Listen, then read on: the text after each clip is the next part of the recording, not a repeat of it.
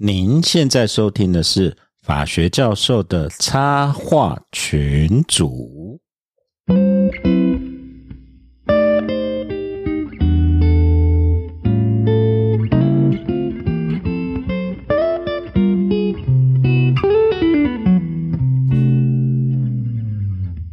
各位听众朋友，大家好，我是香蕉教授。嘿我是水波。我是东海湖，我是大卫哥，哦，我们今天有贵客来临哦，是真正的那个长长官。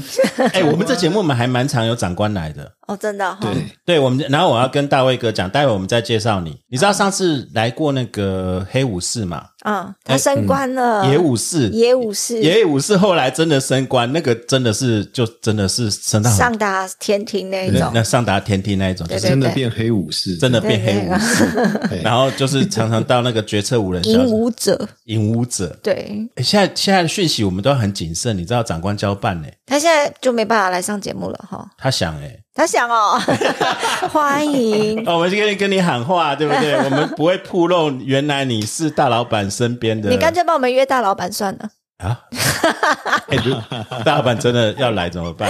他也法学教授啊，啊？对哈，开玩笑，大老板超资深的法学教授啊，啊，对，对。大老板本业是法学教授，是啊不要说，什么歧视他这样子，不是猫奴哦。我们也猫奴啊，要谈猫也可以。我就崇拜他，不敢歧视他。对啊，讲到大老板，我们就看到我们的 David 哥就脸一沉，每天就是怕接到大老板的交代的事情。没有开玩笑，我们待会接到他了。哎呀，今天真的是荣幸，这个待会我再下讲声，因为长官来了，这边只是提醒大卫哥，就是通常上我们节目大概七七四十九天之内哦，就是要就鸡犬升天，要是过 就对了。开玩笑，开玩笑。好啦，今天呃，我们今天又又开始录音哈。那开学之前哈，我们呃也也开始密集的准备开学，心情不好啦。对啊也，不会但啦但是今天先跟听众预告，我们今天要讲的是一个很不错的议题。嗯哎，您今天 AI 了吗？，AI 了吗？这个是东海吴东海吴创的。您今天 AI 了吗？没办法，我们在 AI 大学啊，对，全全世界宇宙唯一的 AI 大学，以 AI 作为对，没错没错，哎，哎，这个蛮哲学的哎，这个有你有感受到吗，东海湖？好你进校园的时候有感受到你被 AI 了吗？啊，我每天都有爱，所以，对啊，我就想说，哎，交响大学一直跟 AI 这种形象不太一一我也不知道，用很多人人来替代电脑做的事情叫做 AI 啊。那你就错了。我们有在说我们要发明那个 AI 扫地机器人这样子，哦 OK，AI 对啊，因为我们那些教育对啊。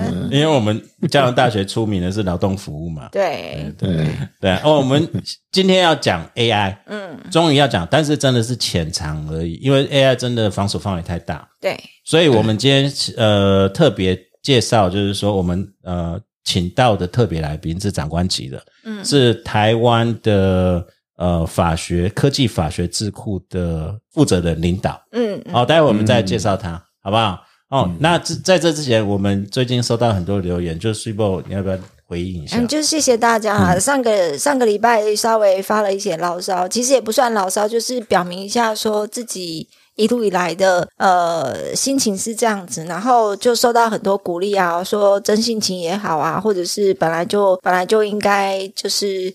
呃，该讲什么就讲什么啊，鼓励我做自己啊！我觉得真的谢谢大家的支持啊，就是有人喜欢就有人讨厌，有人讨厌就有人喜欢，有人愿意支持，我觉得听到这些就够了啦。对啊，本来我还想说，是不是只要有霍斯特我就不录了，因为每次有他我就被骂。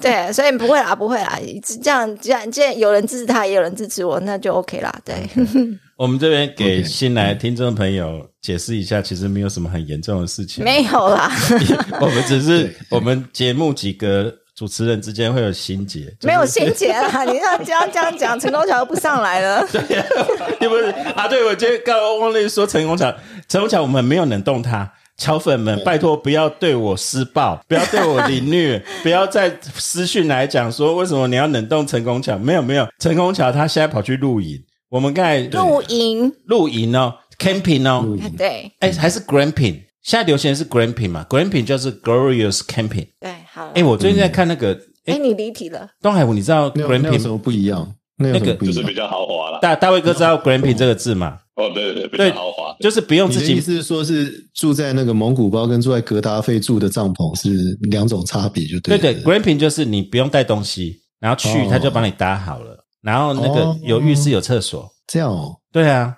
像这种才是你吃葡萄吗？这个是你你 你你去可能会有啦，你你那边有人扇风，然后吃葡萄这样子？呃有人会煮饭给你吃啦，有大厨煮饭给你吃。对啊，啊吃巴听起来菲啊，不错哎。David 哥听的就是有去过的，一副就是有去过的感觉。哦，我好像看过那个时尚玩家，是不是？对对对哎你们不是要讲烧烤陈功桥没有来那我们讲完这个 glamping，你知道中年男人现在没有什么，你知道去搭帐篷，如果搭不起来又被人家看不起，现在只剩这个而已、啊。可以帮你省去生萤就一大堆。蚊虫，不是吗？嗯，对啊很，多蚊虫这样子啊。对啊，对啊，glamping，对啊 glamping 是不错啦。对啊，好不过我们成功桥他是去 camping，，OK，然后刚才我们讯息的时候，因为我们现在是为了配合他，是晚上呃晚上在录音嘛，嗯，就他说到现在晚上快十十点半了，说录，哎，营营站还没打好，有啦有啦有啦，在生来萤火，在生萤火啦。对，所以待会成功桥搞不好会上线了。嗯对，随时会上线来跟我们讲说，您今天 AI 了吗？嗯嗯，对所以，所以，所以各位愤怒的桥粉哦，然后冤有头债有主哈，是我们红牌不上节目，不是我。打翅膀硬了啦，我跟你讲。好，拉回来，拉回来，其实就是呃，谢谢各位听众回留言啦，就是说呃，因为我们其实不是插话啦，就是说有些人觉得诶那个 s u p e 是太表现的太情感直接，那我们就回答就是说，诶我们这个是一个诚挚的节目，真诚的节目，不是木曜才会玩，所以我们没在 read 嗯，哦，包括待会我会讲 AI 的东西，其实我我们也没就是想到什么讲什么。对，但是因为我们请来的来宾都是那种内功都很深厚，所以我们就是、通常都不会发散太多了。嗯对对，所以谢谢朋友们的留言跟鼓励啦。嗯，对啊，所以让水波愿意继续录音。哦开玩笑的，开玩笑，也欢迎各位同同呃朋友再多给我们一些鼓励啦。好，拉回来，这是要真的好好介绍长官了。嗯今天我们要讲，您今天 AI 了吗？我们今天要谈 AI。那 AI，我们这几个废教授哈，废物的废哦，除了成功桥，要我们都废教授，不然又被乔粉攻击。嗯，废教授，我们是半百的老人，所以不太不太懂这些新玩意了。你才半百，你全家都半百，对，没有，所以我们今天特别都要拿这个出来讲，你知道吗很？烦哎。这你再过几个月，我看你再来讲完。好啦，就让我们亏一下，因为你第一个当半百老人啊，半百老人的心情是怎样，我们不知道啊不。舒服啦。对啊，我们要很久以后才知道，对不对？嗯，其实也最是，这 其实也是几年后就知道了。再过三十二年了。然后再过三十二年，好的。所以也因为这样，我们今天请到的来宾，特别来宾，这真的要介绍一下。我们接请到的是资策会科法所科技法律研究所的所长、哦王伟林教授。哦好，谢谢谢谢乡下教授跟水某哦，在那个这个节目播出六十几集之后，终于有机会可以应邀上节目。没有，那领导你这样子讲严重的，折煞我们，折煞 对对，终于轮到我，很感恩，很感没有恩。没有没有没有，是我们请不到，对，对你比较忙嘛，你真的比较忙，因为我们王伟林所长啊，我们后来会称你大卫哥啦，大大卫欧巴，对啊。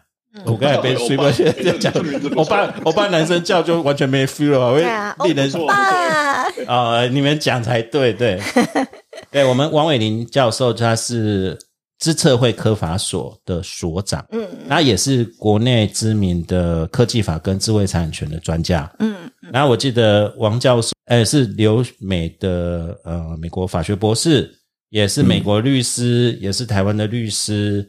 然后也在台湾最大最黑心不不是最最黑心是我讲的 的敦北大所你，也待过，对对对，对我们 你也待过。我们 David 哥是我的学长，虽然部门不同啊、哦，但但是他的经经历都很完整。那今天我们要讲这个，为什么要请到他呢？这别的地方请不到，因为、嗯呃，待会我们也请那个伟林所长 David 哥来介绍科法所，因为他是台湾最大的法务团队，也是政府最重要的科技法律智库。嗯，智库，对，听说下面呃我那个 David 哥下面就两百多个研究员都是没有了，法律法界？法界精英这样子。对，对啊，我们请 David 哥自己介绍一下自己好了啊。哎，谢谢乡下教授啊。对，那那个，哎，我我叫 David 哥，那嗯我之前在大学教书，然后我的大学也号称 AI 大学哦，所以那个我还想说跟，哎，所以 AI 大学不是只有这样大学啊，对我我还想说，很多学校都标榜自己是 AI 大学。然后那去年有一个机会啊，然后被戒掉，戒掉就是留职停薪啦，哦，不能边领薪水，只能只能领一边啊。拜托，当然是这边的薪水更多吧？不然我干嘛来了？就是大老板 宣召进京哦，旁边辅佐是黄马褂。哎，这个哎。东海吴上级指导员，那个你你比较有开在看的，就这样演的嘛，就嗯。对啊。这是南书房行走，哎。啊，是吧？是黄马褂一件，对我们是南书房打杂，哦。对黄马褂上面写清洁人员。啊，呃，啊。然后那，那个呃去年有有机会借调到自治会科法所来啊，然后那，目前在科法所服务。那科法所坦白说是一个很特别的单位，我没有来以前，呃，没有真的很了解这边的状况。那科法所主要的业务大概就是帮呃各个政府机关哦，嗯哼那目前主要就是呃科技部、经济部还有科技汇报办公室，哦，以及将要成立的数发部这几个部会，数位发展部，对不对？数位发发展部部，OK。所以你是就是那种要接收唐凤脑波的那个领导就对了。哎，没有呢，唐政委那个他他那个目前并没有负责特定部会啦，所以哦所以那一个哎，我我们我们接受到他的旨意的机会就比较少，这样子。OK，哦，哦，他是全就是全部跟 IT 有关，就是他负责，他不负责任何一个部啊。对啊，嗯，对对对嘿嘿对对对对。数位发展部，我们国家快要有这个这个部会要干嘛？对哦，这个部会哈、它就是把那个啊、几个比较重要的跟数位相关的领域哦，通讯、传播、网络啊，那治安啊那这些全部都把它集中在一个部会里面啊，哦早就然后呢，希望说。哎，希望说能够统合事事权，然后促进台湾的那个数位科技的发展。对，那数位发展部那一个目前的它组织法还在立法院审议哈，不过如果没有意外的话，应该很快会通过。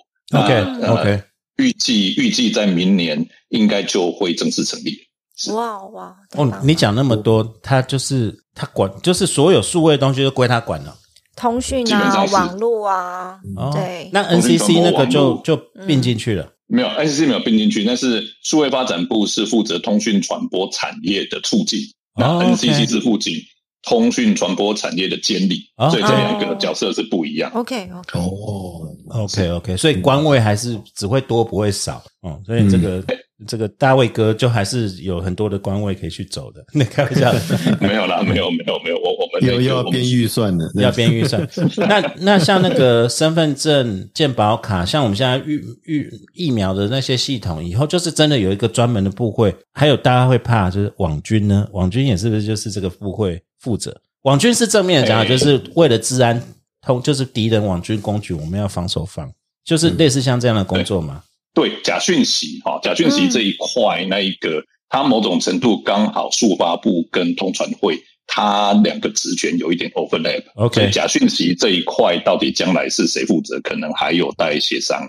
OK OK、嗯，是。OK，那把 Facebook 罚款啊，把 Google 抓来台湾罚钱，这个这个就变成也是速发部的这些未来可能会做的事，还是是没错，OK 哦、嗯，哦，那看起数来位平台。作为平台。权力蛮大哎那我们之前讲嗯。像那些 YouTuber 他们遭受到一些不平等对待啊，这个可以向你们申诉吗？对，像我们我们那个发文，如果被 FB 还是 IG 吃掉啊，就是你知道，我最近常常会有这种困扰，不知道好像你加了什么，那个文就发不出去。你现在就觉得一个书发布，你 说大人啊，我怎么在疑难杂问都要找他对，我。就可以击鼓含冤这样子。是是是，我我希望那个郭耀煌政委不要看到这一集，对说我又给他多了很多很多事情出来，那哎有可能啦，对哦，哎，但是你我那个我我先查一下，那个很多长官会听。啊你哦忘了忘了我们讲讲黑那个黑武士那边旁边几个都有在听。嗯，哎，对，制裁局的也有在听，对对对对。我们这制裁法院的也有在？听。有算语气吗？开玩笑，刚刚才插 David 哥，大 David 哥刚才讲速发部怎么了？哦，没有啊，那个呃，数数位平台的确是数发部的工作。OK 哦然后呢，那因为平台现在越来越大，所以它某种程度需要有一些的一个规范。嗯那这个部分的确是数发部目前在在思考的方向。嗯不过，那个基本上那个数发部还是以促进产业为主，所以如哦果说真的有什么样的一个规范，基本上大概都是轻度管理啊，业者自律、轻度管理，但是还是会朝这个方向去。那如果真的有违法的状况，可能就是通传会、公平会再来处罚。嗯基本的架构应该是这样子。嗯，速发部长，速发部长跟现天才在有人选吗？呃，就就我们现在看的领导就在这边啦。我们刚才在讲七七四九天之后，就会就我们来我们节目都会升官啊。从人选人选应该在大老板的的脑袋里面。啊，OK OK，我们目前来讲，我们我们我们这种看长的人，我们也不敢去揣测上意是什么。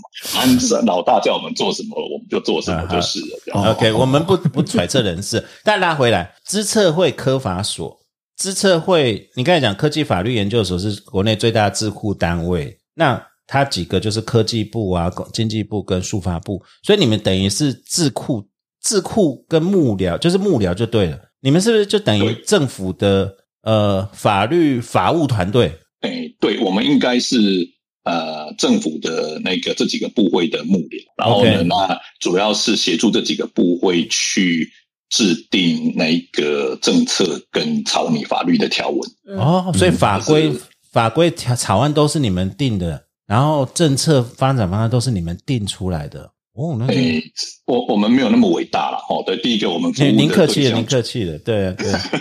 对那个服务的对象目前那个还是虽然说各个部会大概都都有服务，但是主要还是集中在几个部会为主。那再来就是说，这几个部会的政策也不是说说我们都能够有有参与到，可能就是某一些跟科技方面、科技发展比较有关的这些东西会交给我们。OK，好，那交给我们的话，我们大概就是从各国的目前的一个状况，嗯先收集、整理、分析、比较，然后给给长官来参考。那长官如果觉得说觉得说，哎，不错，这个东西应该要值得推，那我们就开始去做比较深入的一个研究跟草拟法律的条文。那这个还是我们的一个工作。那过去我们比较大的时机，大概就是电子签章法，哦对对对对，嗯对，然后无人载具创新实验条例，嗯呃，就是目前的无人机、无人车啦，哈、这个大概是我们所制定出来的。那目前正在协助个人资料法、个人资料保护法的修订啊，个资法的修订。哦，这个大事情呢。对，嗯你在讲很电子签章法，就是想那已经是我们大学研究所时候的事情了。没有，后来就是是是是就就开始实施了，对对啊。对，然后后来就没没有什么修了，所以电子签章法目前也也也在也在考量要修订中。对，是啊有点久了因为现在是用科技，其实我们以前讲电子箱，它基本上框架有在，可是科技进步很快，对啊，因为那个它现在去，它电子支付之类的呢？哎，对电子支付之类，这个这个也是你们管吗？哎，不是我们管啊，管当然是主管机关。对啊，我说法对规方面，对，电子支付我们并没有参与很深。那那个这个当时的法案应该不是我们处理的，哦不过后续的一些行政函释啦，我们是有协助主管机关哦有做小部分的一些函释。电子支付应该主要是国发会啦，国发会那边在还有还有这样子。啊，那个比特币、那个炒炒炒币那些，那也是你们管的吗。这个我最我我最近又有一点热情了，因为最近它就死灰复燃了，你知道吗？要上涨对对，一点回到五万美金了。哎呀，不愧是有唐凤的脑波有到的人，对对，有这个在注意有在注意，没有没对。有，我我我也很希望我们能够负责炒币啦。对，嗯然后我好家里两个小孩好好带谱。OK，没有啊，所以资策会科发所，你的客户就是只有政府，就是公部门，不止，不止哦，诶你没有在外面接案子哦。我们大概七成的客户就是政府。哦嗯，然后，但是我们有三成的的那个客户是民间的业者。哦那我们民民间业者主要我们有做两件事情，一件事是智慧财产管理制度的一个认证啊，因为我们有一个呃一个财产管理对对对，没错，乡下教授果然不是乡下人啊，对对，那很了解，很了解那个。我也有参与过的。是是，感恩感恩。对，那 Tips 是那个啊，协助企业哈、那个导入一套啊一套规范，然后按照这套规范来做呢，可以避免啊它的我们的智慧财产权被侵害，也可以避免我们侵害别人的智慧财产权。对。啊，就是让让那个公司企业能够自由的营营运，减少风险。那我们有一套这样的一个系统，然后去辅导那我们是。辅导厂商对不对？哎，对，但是我们是验证单位，我们是核发这个凭证的单位。哦那辅导的话，辅导的话，另外有辅导业者，所以那个哦这两个角色是不能混淆，否则会有球员兼裁判的嗯，问题。对对哦对，对你们其其实这样讲不知道对不对？就像 ISO 的那些就是去验证这些标准作业流程一样。是的，没错，您您真很真的了解，我们就像 ISO，那不过我们主要是做智慧财产权的一个凭证啊。OK，那嗯 ISO 在这一方面，其实目前来讲，还大概还没有。OK 嗯 OK OK。是那另外还有呢，说这个 Tips 还有要要帮企业告告告外国人那些，那个你们也有包吗？还是当专家证人之类。哦，对，专家证人还是专利侵害签订啊，什么权利鉴定这些，你们都有在接吗有，但是那个不是我们所，是自测会里面其他所。？OK OK OK，、嗯那个钱太少了为，可能你们也不看得上眼。哎，没有了，其实其实钱还不少。OK，对，因为那个会找到自测会来做鉴定的，大概都是大公司。，对 OK，啊，那应该是，那应该是，对对嗯对。那啊就我所知，其他所在做鉴定的时候都是按小时计酬。哦，那那哦，所以我还想说，我们是不是也可以争取 法律方面的，对，教我们出写点专家意见。对目前在这这方面业务比较少了啊。另外一块主要的民间业务其实是法遵、法令遵循。OK，嗯那对，因为那个我们负责制定法律的政策嘛，啊我们对主管机关在法令遵循上面哪一些细节比较看重，我们会比较了解。嗯那同时，自社会的强项就是治安跟各资对的保护嘛。对对，所以，所以在治安各资方面，我们的一个执行会比其他单位要彻底啊。嗯那所以我们就运用这样的一种 domain knowledge 啊，嗯来来帮企业做这样的一个法定遵循的一个架构规范的一个设计跟解释。那这个是我们第二个主要的民间业务项目，这样。OK OK OK，对对，那这样子，那这这个是会不会是外面包装？因为一般人听到科技法律研究所，就会想到那个无敌铁金刚那个原子力研究所一个湖下面有没有啊，那你就只有科技，就是我今天这就是要问为为什么我们今天好不容易争取请领导 David 领导来，David 哥领导来，就是有有人在讲说，因为我们讲讲 AI 啦，这次会有管 AI 的事情嘛？然后你们是不是有已经有很厉害，比那个 AlphaGo 还厉害的 AI？然后或者你们自测会科法所有在，就是你们对 AI 这些到底现在 AI 有多厉害，在不妨碍呃政委脑波的干扰前提之下，或者还有国安的前提下，你可以跟我们讲吗？现在到底 AI 有多厉害？你能了解是多少？还有我们国家在这方面的实力如何？哦，对啊，实力如何？对、嗯，这很重要，嗯对，对对，可以 AI 说实话，哎，可以说实话。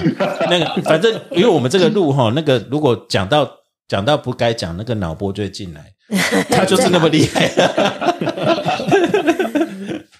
我我觉得这个大概可以分两个层次来讲。是。哦第一个是自社会本身的那个功能角色了，这可能跟外界想的不太一样，其实也跟我进来自社会人想的不太一样。那因为当时政府设立自社会跟工研院嘛，这两个重要的财团法人，它其实是被赋予技术导向，对希望说研发研发。好的技术，然后寄在寄转给民间企业，对它带动民间企业的技术升级。对，但是呢，因为台湾其实资通讯本来就很强。是所以其实那一个呃，最最在最最近十几年里面，大概它其实已经不需要资策会的去领导民间企业的技术，OK，然后因为其实民间企业本身技术就很好了，OK，那所以资策会在这这十几年里面，它主要是做数位转型的一个工作吧。然后 OK 那基本上，比如说它就是用那个啊、大数据啊，然后帮企业去分析说它整个生产流程哪边可以改进啊，然后那个消费者的那个需求倾向，哪一些可以精准的行销，然后精准的打击消费者的心目中的这样的一个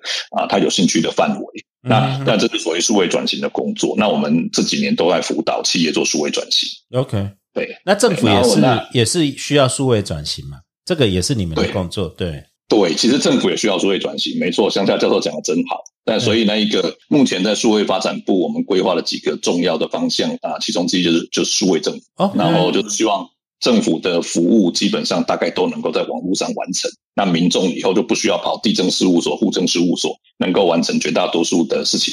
对，那这个会增进政府的效率。OK OK OK 那至于台湾整个国家在 AI 上面的发展的力量的强弱。台湾一向是资通讯产业为主的国家，所以其实我们 AI AI 能力不差。那 AI 基本上它主要有两个两个要素，一个是 data，要 data 才能够去分析，才能够计算。那另外一个是算，另外一个是算力。要有好的电脑才能够算出，才能够对，才才能够去执行这样的一些分析啦等等。那台湾的市场不大，所以台湾的 data 可能不多。但是台湾在某些领域的 data 是很强的，比如像健保资料库啊，对对，然后对，那另外台湾的算力是非常强的，就是我们因为我们资通讯产业的关系，所以我们算力是很好的。这个这个真我们很模糊，台湾算力有多强？就是这个是就计算能力嘛，我们的对。对，计算这个你说我们算力很强，但很模糊啊。运算能力，运算能力，我们大概运算能力，全世界可以排前十名吗？前四名大概排不到了，对，因为这个可能要要问我们 MIC，就我们有另外一个产业产业情报所哦，他们会有这方面比较。但是真的是不弱就对了。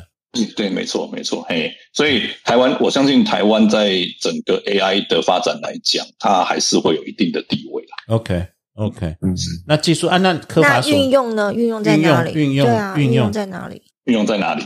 好，来我看一下我的小抄好了。对，就就现在大家在讲，因为这是疫情，就是一个应用的展现嘛。其实我们刚才讲大数据，我们电子为例，当然这个有一些法律上产生的问题，待会我们也可以请教 David David 哥了哦，因为这个也算是你们的防守范围嘛。就是我们可不可以用数位监控的方式来确定疫情？然后最近不是 你知道疫情，我们现在已经算是后疫情时代了吗？还没啦。但是就是说，我们现在其实那天睡不很见，我们今天出去买东西，嗯，到最后就是说，哎，家里很高兴，可是现在很不，其实台湾很方便，就是要扫那个 QR code，就是要扫 QR，就是要，其实超方便的。可是。就算是扫 QR code，它也是非常厉害的一个。你只要用你有 iPhone 的话，你只要用拍照功能，它就帮你传了耶。对啊，这是这这就是我们唐凤的功劳吗？还是没有没有，这个就是我们 David 哥他们就这个就是要请教 David 哥啦。这个全世界没有这样，我我我在想，全世界应该当然除了西台湾以外，西台湾这个没话讲，那个那个 那个那个那个那个国家运作的方式。你干嘛扯这个？对，我是说，以以以民主自由国家来讲，就是说，在这种数位化、然后数位扫描、数位建档、大数据上面，其实我们台湾算是这次疫情已经展现它很多的方面是做了很多嘛。且人民也配合，对，人民配合，对不对？这个其其实日常生活，我们我我是觉得应该已经有 AI 的，有一些客服就在用 AI 做了。比如说我去刷卡，有没有？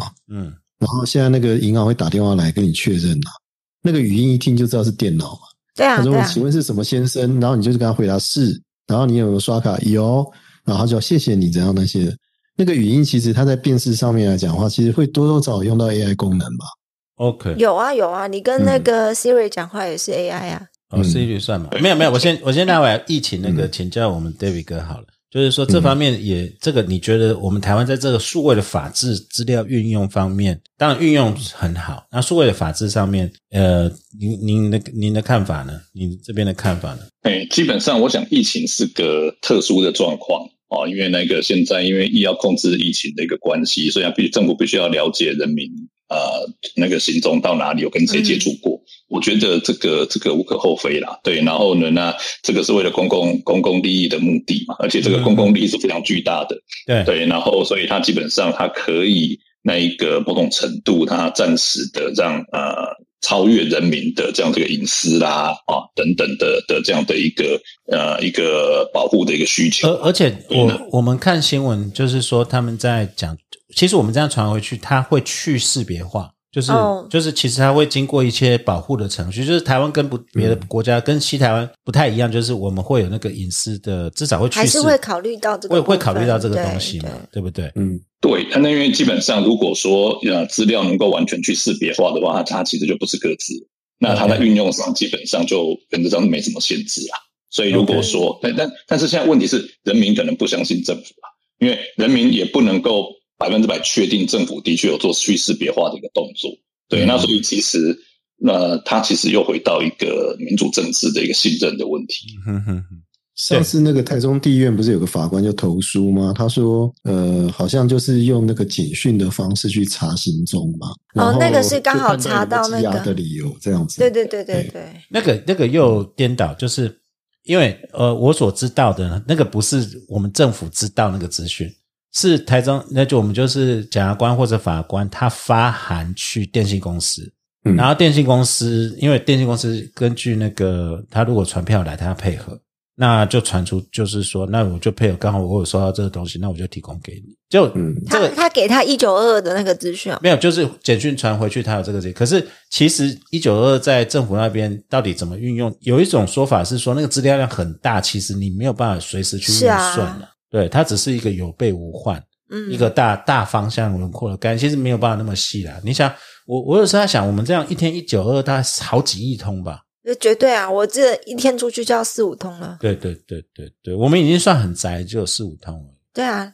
所以这个好像东海就文林是所以就是说，如果知道有确诊的，才会去特别去调他的意调嘛，对对，所以不会没事去随便跟踪一个人这样子嘛，对不对？这个不会特别随便就找一个人，然后去知道说他的行踪啊，干嘛的？对对，不过我简讯资料也是有限呐，因为他只能知道你去哪里，他不知道你在那边停留多久啊。然后你在在那边有没有碰过其他人或怎么样，他那个能够推断出来的资讯其实很有限。但就是一个所以十连制啦。对啊，对啊，就是对啊，我比如说我只知道你可能去过全联这样子，然后你在那里面待多久？待了二十分钟还待一小时？不知道。那就是要靠后来，就是我们找到这个人以后，然后再问他。嗯对啊，那就是另外一个技术，就是那个我们有装满，那个什么有没有接触的 A P P，哦，它那个就是用蓝牙还是怎样，就是能感应说你周围多久停留的人多久等等。哦，对我有不过这里显示一个议题很重要了，就是那个叫资料治理嘛。对你有些资料要再利用、再使用这样子，这个可能在 AI 的领域中一直会是一个要被讨论的问题啊。哦，哦，就资料怎么去运用这样子哦，再利用这样。对，东海湖现在直接拉到主题了，要啊，因为因为我刚才本来是做球给我们领导讲说。没有了，我们没有脑波控制你们。其实政府的 这对对，领导也有听出来。哎，我这样子表现可以吧？当当然，其实跟各位听众讲，因为我们自己是科技法律，嗯，然后我们知道，其实法律的原则有时候其实我们很严格，但是真的面临到状况的时候，其实我觉得在台湾有时候吹毛求疵是希望它进步，嗯，但是有时候我们在看参与政府或者在评论一些事情的时候，其实发现说没有你们想象的那么恐怖啦，因为它有事实上的不可能啊。也是啦，有也有很多是必必须的啦。对，有的必须的，对，对啊，你对啊，我不晓得那个 David 哥在我们 dive 进，就是我们要进直接进东海湖领导刚才给我们的那个 AI 主题 真的，对，在领导面前，我怎么可以说领导呢？东海湖是我们永远的上级领导人，是啊，我们要我们要巩固党中心，对不对？巩巩固党中央这样子，哎，没有开玩笑，看对 David 哥，你觉得呢？就是你自己也看这个，其实我知道你们智库很累，就是因为这个法制里面除了规划找到问题以外，你还要兼顾实际的实行的要平衡啊。实际可操作性、实际的操作面嘛，对不对？对对，没错。然后，所以基本上来讲，我们看了外看完外国的法制，然后草拟一个草案以后，我们接下来要做的事情就是不断的去跟这一个领域的学者，还有业界的的那个专家去开会讨论然后小型闭门研讨会、公听会，哈，各式各样的会议。那最主要就是要确认说，我们的想法其实在实务上是可行的。嗯哼哼，嗯，对，那你可以跟跟大家再呼吁一下，就是 QR code 扫没关系啊，不会被抓去的。对啊，因为其实如果政府真的要跟踪呃跟进一个人的话，其实他有很多的方法。嗯比如说你这样讲，我觉得更害怕。对，那他其实不需要透过那个 QR code 简讯十连字来 来来来确定这个人的的行对，啊踪。这倒是事实，这倒是事实对啊我们最近不是看那个西台湾又开始封封锁了嘛？他们就是上面有无人机跟监，下面有人围住，然后手机的讯号都一直定位。对啊，对啊。不过，不过这这是他们的 system 这样运作。嗯好，拉回来，我们今天要讲 AI。哦，我们刚才讲说 AI 有一个前提，就是刚才我们讲十连智通讯，它会累累积很大的数据量。然后刚才我们 David 哥还有东海我就讲到说，那这个数据本身要怎么去使用，也就是它会有两个法层次的法律问题啊，就是呃，数据之后到底有没有跟隐私相关，割裂之后可不可以运用？那这个好像是就是 AI 开始，我们现在讲说 AI 可能会碰触的问题之类。嗯，对啊，那这个 David 哥，你有什么看法？就是其实我要直接问你啊，先讲 AI 的这个基础。我们今天如果鉴宝这么多的资料，呃，十年自有这么多资料，其实十年自有一个东西，你还可以推敲出哪一家店人潮的移动。嗯，那这些资料其实有价值啊。那这些资料这些资料是谁属于谁的？对，属于谁？然后谁可以用？对对，属于谁的？对，这个这个，我想这个是大财务，但是可不可以那个 David 哥可以给我们解惑一下？就是说，像健保资料库，当然我们都去识别化，嗯，然后像我就是一个半白，然后肥胖，然后就是什么样怎样，有什么什么病的，然后但是有一百个我就会形成不同的的资料趋势。我怎么想到一百个 Homer Simpson？一百个肥仔，一百个肥仔，然后我们就可以推测，你看这个肥仔加上 QR code 的十连字，我们就知道肥仔的生活形态跟他的消费习性，跟他喜欢吃什么喝什么，对，或者他的喜好是什么，对啊，这但是重点都你怎么算这是一回事，重点是这些资料的基础。嗯其实我们要讲 AI，应该是讲说大数据的资料的所有权。嗯，这个这个我不晓得，现在 David 哥可以帮我们开示一下。但现在政府怎么看？世世界上其他国家怎么看呢？诶，基本上来讲哦，如果是属于个呃个人资料的话，那基本上所有权应该是属于这个个人。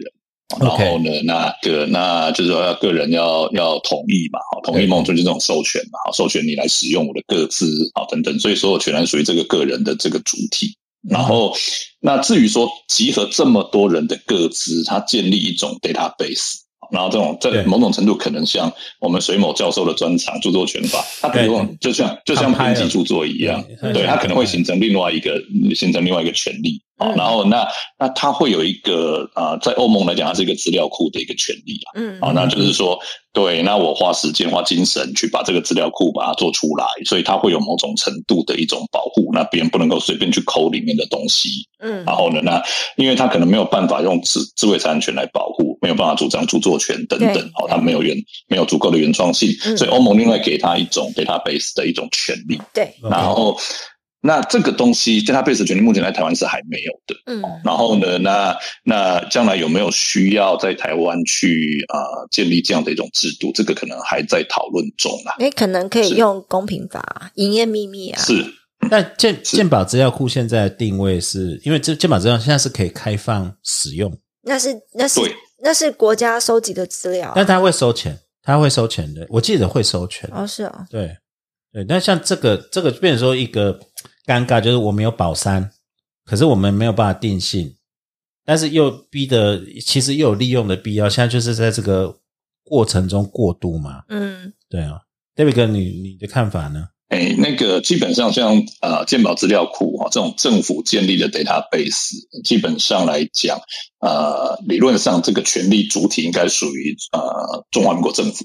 中那但是基本上呃政府并没有去 claim 这样的一种权利那所以呃它可以开放给人民利用等等。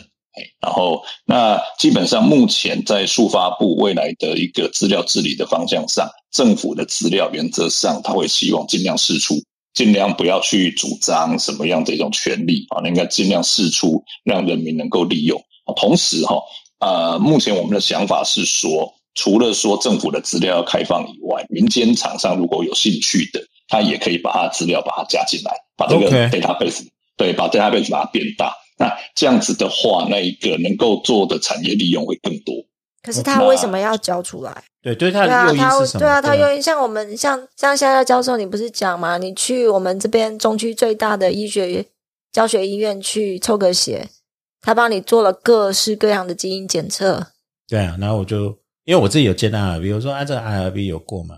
对啊，那他把那这些资讯他，他他会愿意公开大家使用吗？因为是他去抽血，他去做检验。哦，我就不要讲哪一家了。我没有讲哪一家、然后后来后来就说那个医院是服务箱，你帮大家多检查。他是这样讲啊，可是资料他收去了啊。我我我到现在都还没有拿到拿到我的报告、对啊，资料他拿去了啊。我们先不要讲那么那么那么呃医疗没有啊，因为刚刚所长提到，对对因为刚刚 David 哥讲到说，诶，他也鼓励民间那诱因在哪里？对，诱因诱因在在哪里？对，对，诱因在哪里？诱诱因基本上来讲，那一个啊，将来的政府资料跟民间资料所形成的 database，它的确是会收费哦，就像那个乡下教授讲的这样。那换句话说，它可以按照资料贡献的比例去分润这样的一种收费。哦 OK，但是我我们因为那个 s u p e 你记得我们录过一集科技巨兽，对，科技巨兽现在就是面临这个难题，就是像 Google、FB，它已经累积很多的资料了，然后它不愿意释出，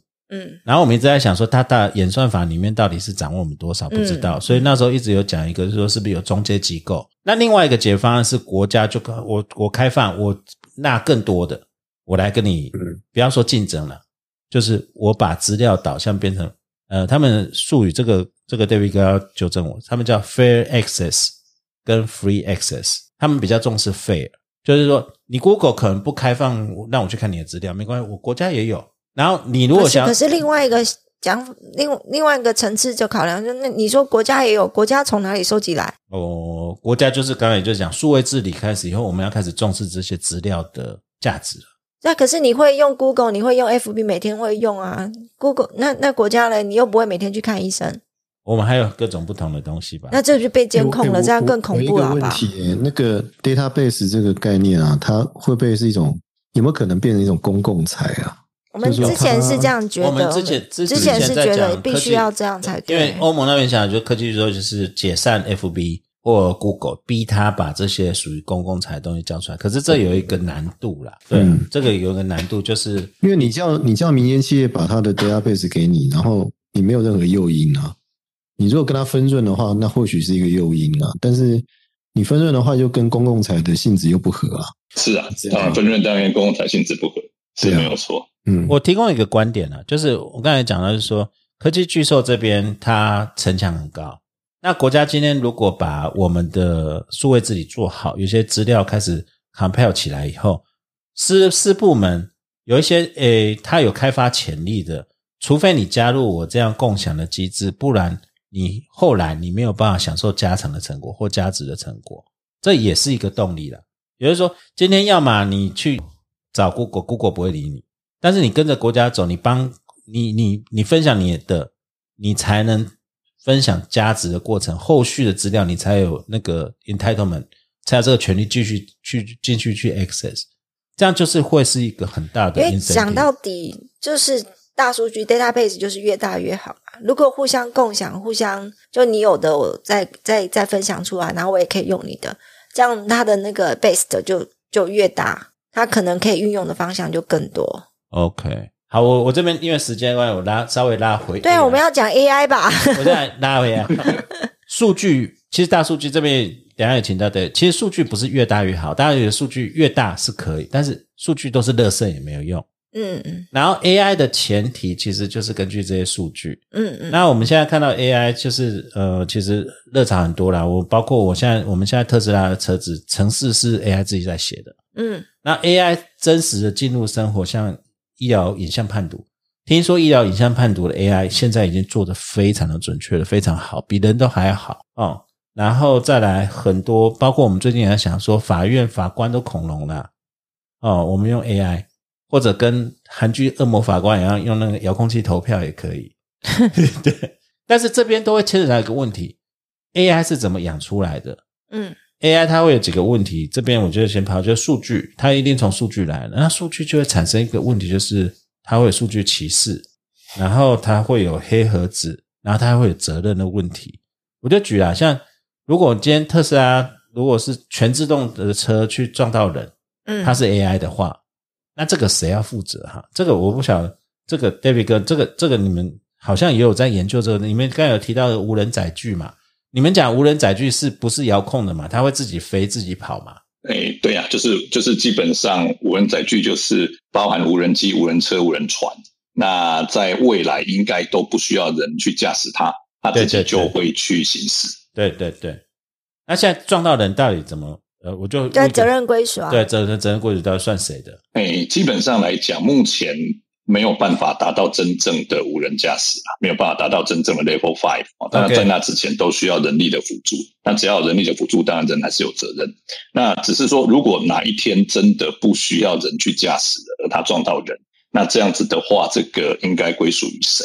理论上，它可能会归属于那个设计这个 AI 或者制造这一部特斯拉的厂商。那就产品责任的感觉。然后就像做一个产品责任，这样会不会又很重？哎，因为产品责任是无过失哦。对对对，嗯，那因为这样子的话，哈，它有一个另外一个问题，就是这样的厂商可能通常都在国外，比如像特斯拉，它可能在美国，对，那它在台湾的分公司可能是一个办事处而已。对，那所以消费者会求偿不不易啦。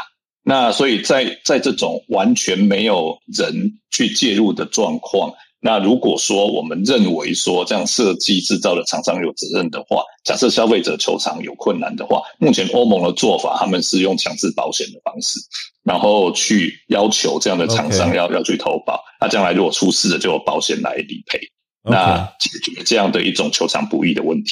OK。所以还就讲我们那一个火车出轨，你要去找日本都很困难。对啊，所以我们才有国际司法，中海湖在这边国际司法，那这很合理啊，对不对？这个尽快给受害者公平、迅速、合理的赔偿嘛。嗯，啊，用用所谓这个保险的机制来替代传统的那个规则的损害赔偿。嗯，这个是一般的做法是这样。可是产品制造者这样有一个疑问呢，因为。AI，我我可能发展一个 AI 模型出来，然后使用者自己要去训，像现在医疗影像，然后你像我的特斯拉，就是他会去，我们假设他已经很厉害，他就是会学车主台湾开车的习惯，那这样子就是产变成产品责任还是使用者，这个界限就很难去区别。或者我们今天讲说医疗影像 AI，像其实在谈医医医疗 AI 有一个问题，你如果不尊重 A 不遵照。不不遵照 AI 的指示说你应该开这边，然后后来发现你有医疗疏失，那算不算是违反注意义务啊？但是如果你又照了 AI 的指示去开那边，就发现 AI 是错的，那是谁负责？嗯，对啊，这个这个是很复杂的。但我为什么提这个？就是说，其实我们今天只是因为 AI 防守范围太大，讲真的，AI 防守范围，我们今天是不是？包括 AI 的像自自驾车、电车难题，我们今天在讲就讲一个晚上都讲不完，对啊。然后我们 David 哥才没有那么多时间，他没有给我们算 hourly rate，算不错了。没有没有没有。对，然后我们我们微博的报酬了，我们我们是算案件，没有算小时。OK，但是有这么多的政策议题，我想我们今天先集中在一个，因为有一个听众特别问了一个最近一个很很很专利很有名的案子。这个 Dabus 案子，D A B U S，嗯，它是一个缩写，它人工智慧的呃发明者系统，呃，它其实是有一个 A I，它其实算是一个运动了，有点像是科技运动一样，它是领头人，movement，movement，对，它领头人是 Doctor Stephen Taylor，嗯，哦，或者是念 Taylor，然后他的团队就是开发了一个 A I。的演算法，它是它它是说用神经元运算啊等等，我们这边不碰这些，因为 AI 运算后来有什么类神经元、神经元运算，或者是呃 machine learning 这些，我们都不，反正他开他弄的那一套那那那这个城市，他会发明东西。哎，我们文组的就理解到这里就好。对对对，他会发明东西，他会怎么发明？他就会搜寻很多的专利公报啊，然后他他其实还蛮厉害，他会文艺解释，嗯，他会自然语言文艺解释，会去看图，然后学完之后。据他们讲，就是说，所谓的 AI 发明是说，人都没有跟他讲说什么，他就突然有一天就说发明那个东西出来。哦，那个东西现在初步几个，他们他们就把它拿去申请专利。而且为什么这样讲？这是个运动很有趣哦。这个团队，这个 Doctor Stephen Thaler，他在全世界各个主要国家都申请了专利。嗯，哦，连台湾也有。我今天去看他网站，台湾也申请了。嗯，韩国也申请了，日本也申请了。全世界，他他为什么要从他把 AI 就是这个 Double 系统列为发明的？嗯，这是他的目的。他的目的，嗯。然后我们现在看到结果是很多国家都拒绝，然后他就打官司。嗯，哎，对啊，他钱从钱哪里来？我也是要问钱从哪里来。就是学干儿子嘛？没有，哎，这搞不好是天网。我们都有看那个天能嘛。哦，那是未来的交叉术，这是一个时时间全你要想哎，全世界在申请专利，然后全世界在打官司，要花多少钱？他我今天看他至少申请十五个国家，对啊，还包含台湾，他他也特别标台湾，不是全力是台北哦。哦哇，我们刚才讲这光凭这一点，我们制裁局应该就要核准他的专利。哦，长领导你你讲的哦。我们刚才讲说他为什么那么多钱，是不是天能的时间前行公司？我不知道。但是南非准了，南非准，澳洲。澳洲的话，就是 Davas 案在今年在他的上诉法院，呃，他们打赢了，嗯，他们确认 AI 可以成为发明人，对，但是不能成为申请者，嗯。也不能成为权利拥有人，嗯。也不能全是呃，也不能成为权利受让人，但确定说 AI 它可以成为发明人，也就是你单纯就是标注它是发明人的意思。发明人，但是意思就是说，他们就往这个往前推进了。对啊，是啊，因为他是发明人，表示他的自主思考嘛，呃，对，那我这边那他可以真的 invent something。对对对，那我这边就请教我们那个 David 哥，你你们怎么看？你们在这个最前沿的东西，既然他有来台湾了，你们应该有研究一下了嘛？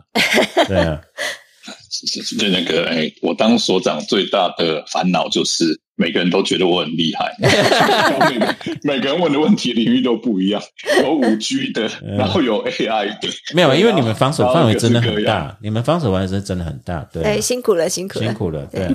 但是你下面有两百那个多个小喽啰可以说死，没有没有没有没有，他们都很专业，我不不敢说死他们了。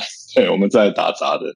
对，那基基本上是这样，就是说那一个呃，目前来讲，大概我们看到的资料只有那一个南非跟澳洲，澳洲对，是基本上是核准的了。哦，那以美国跟欧盟目前以他们的专利法来讲，大概都不太可能可以由非自然人能够获得一个专利的。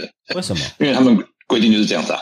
那美国专利法就是要求发明人要为自然人，台湾其实也是照我们的专利审查基准的的规定，我们专利法也是叫发明人，我们就写人的嘛哎，对。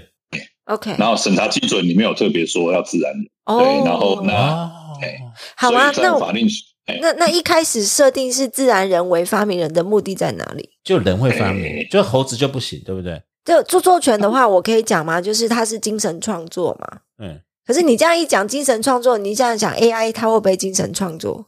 呃，著作权有个例子，就是你记得有一只猴子自拍吗？我知道啊，我知道啊，那是他精神创作还是他模仿人类动作你？不能抵赖他没有灵魂、没有精神，可是他不是人，除非他是工读生。好那个，这个梗很烂的。所以我们就讲我们的节目很六年级。没有啦，对一开始 一开始为什么是自然？为什么一定是自然人？这个时候我们就我们要去思考说，一开始的立法目的在哪里嘛？为什么一开始就限定是人？法律是保护的是人的权利嘛？不是啊，你怎么会去想到人这个问题？那时候你在制定法律的时候不会有 AI 出现嘛？你为什么会去想到是一定是人这个问题？这个是是还蛮神奇。对啊，为什么只有人可以发明东西，可以对你在创作？对啊，为什么只有那没有创作是著作权啦？为什么只有人可以 invent？其实我这边解释一下，专利也是精神力的创作，不只是他的创作是技术思想，就是 idea。嗯，对，就是这个东西是一个新的 idea。OK，对对对，所以你某种程度它是一个也是创作，对不对？这个 David David 哥，是啊，当然是啊，他当然是一个创作，只是我在猜说为什么当时强调是自然人，我觉得他只是要跟法人做区隔。哦，法人啊 OK，对他只是强调说，因为那个他这个这是是人类的思想的创作，虽然不是法人能够做的。嗯，对，那那那只是说，在现在这个时候啊、如果假设立法目的只是要区隔，说是法人的跟自然人的一个区隔的话，然后以 AI 这样的一个系统来讲，AI 事实上有弱 AI 跟强 AI，、嗯那弱 AI 基本上就是人类的想法的一个模拟跟延伸。那强 AI 就真的能够自主去做这样的一个一个资料搜寻、自主对对搜寻、自自自主分析，然后自主能够产生结果。对那如果它是一个它，那我觉得某种程度这样的一个发明，我觉得它有有点接近强 AI 的一个状况。对，那这这个 Doctor 是强调说这是他自己发明的、哦，嗯不是我叫他发明的哦、对对，它这是机器自己发明的对。那那在这种状况底下，它感觉上来讲，他跟一个人真的很像。那我们是不是还是有需要说，他只要不是自然人，就不能够当发明人，可能就会受到一些挑战。那这是为什么南非跟澳洲会准许的原因，这样子。我我在想一件事情，就是说，它就算是强 AI，它也是必须要从很多的数据里面去学习嘛。他要去慢慢学，对他必须要，然后他会知道说，哎，什么的比较容易通过专利，什么时候什么东西不通过，然后什么是属于先前专利已经有的范围，他这些他都必须思考过嘛，对不对？他他们会去为他对，可是人不一样的地方是，偶尔会有灵光一闪的情况。呃。AI 它不会灵光一闪，它一定是从各式各样的学习里面以后才做了。你要说它是统计也好，或者是这个学习的成果也好，那可是人类的话，它会有灵光一闪的结的的情况。下，水宝，你现在直接碰到核心了。现在在讲说 AI 有没有灵魂？也就是说，刚才其实你讲强 AI、弱 AI，这还是指 AI。嗯，但是今天 AI 有没有人人性？他们讲图灵测试嘛。嗯，他听说图灵测试。可能会被打破了，我不想确定这个，可能要跟 Dave David 王还是东海湖确认一下，就是说，因为现在的 AI 都还听话，嗯，它会运作，但是它还听话，嗯，那我们现在讲的 AI 就是说，它有人格，它自己会知道要干嘛，它自己那个那个就变成它有没有情绪？对，它有意识。我跟你讲，图灵，他有意识，他有没有情绪？他会跟你讲的。你们是低等人，低等动物才有情绪。小米，就宇宙要有意识啊！好，我这个后来再拿这个太，我们先拉回来，就是刚才既然 David 有跟我们讲说，David 哥有跟我们讲说，南非跟呃澳洲现在的结果其实是是是很有趣，就是说他们的法条里面不是写人，他们是写 inventor，对不对？那嗯，美国、英国跟台湾现在我们都还写人。就是自然人，nature person，因为美国的宪法就讲就是就是 nature person 嘛。OK，对，那就这个这个东西，呃，我不知道在法律上面，当然你说区别人跟法人成立 AI 承认 AI 的目的到底有什么功能啊？对，这些人为什么愿意花大钱，对对，非要去非要去强调 inventor，就是 AI 是 inventor？对对，哎，为什么一定要强调 AI 是 inventor？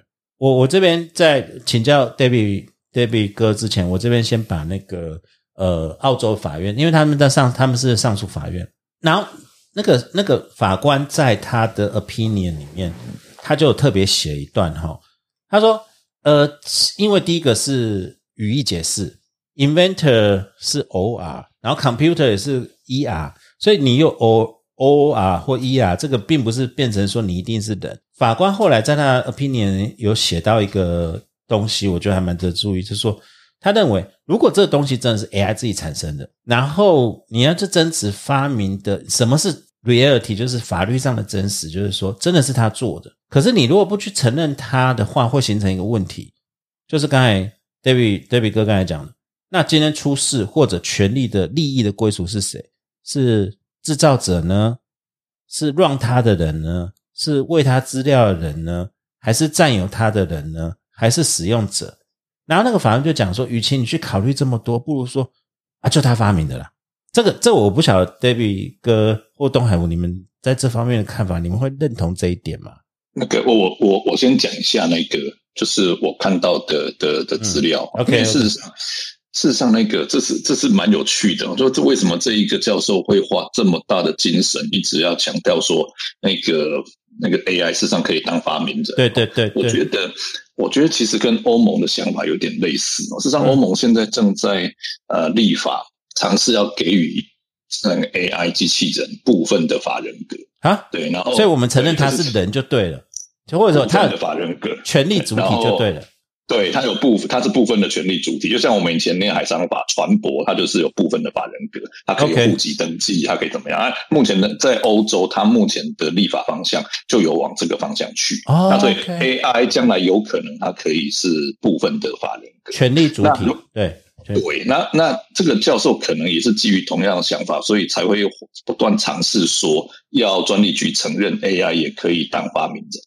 对，那至于说为什么这么强调？AI 可以是部分拥有部分的法人格，我觉得其中一个原因大概就像香大教授所讲，就是你如果不承认 AI 可以有当权利主体，它其实问题会更复杂。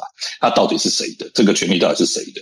然后在在后面参与的自然人那么多啊，然后就这个 AI 系统它那比如说它它是根据这么多的 data 分出来，对对，那这些 data 的的的 con contributor 是不是都可以主张他是这样的一个权利的主体的的的持分等等，这可能问题会变得更复杂。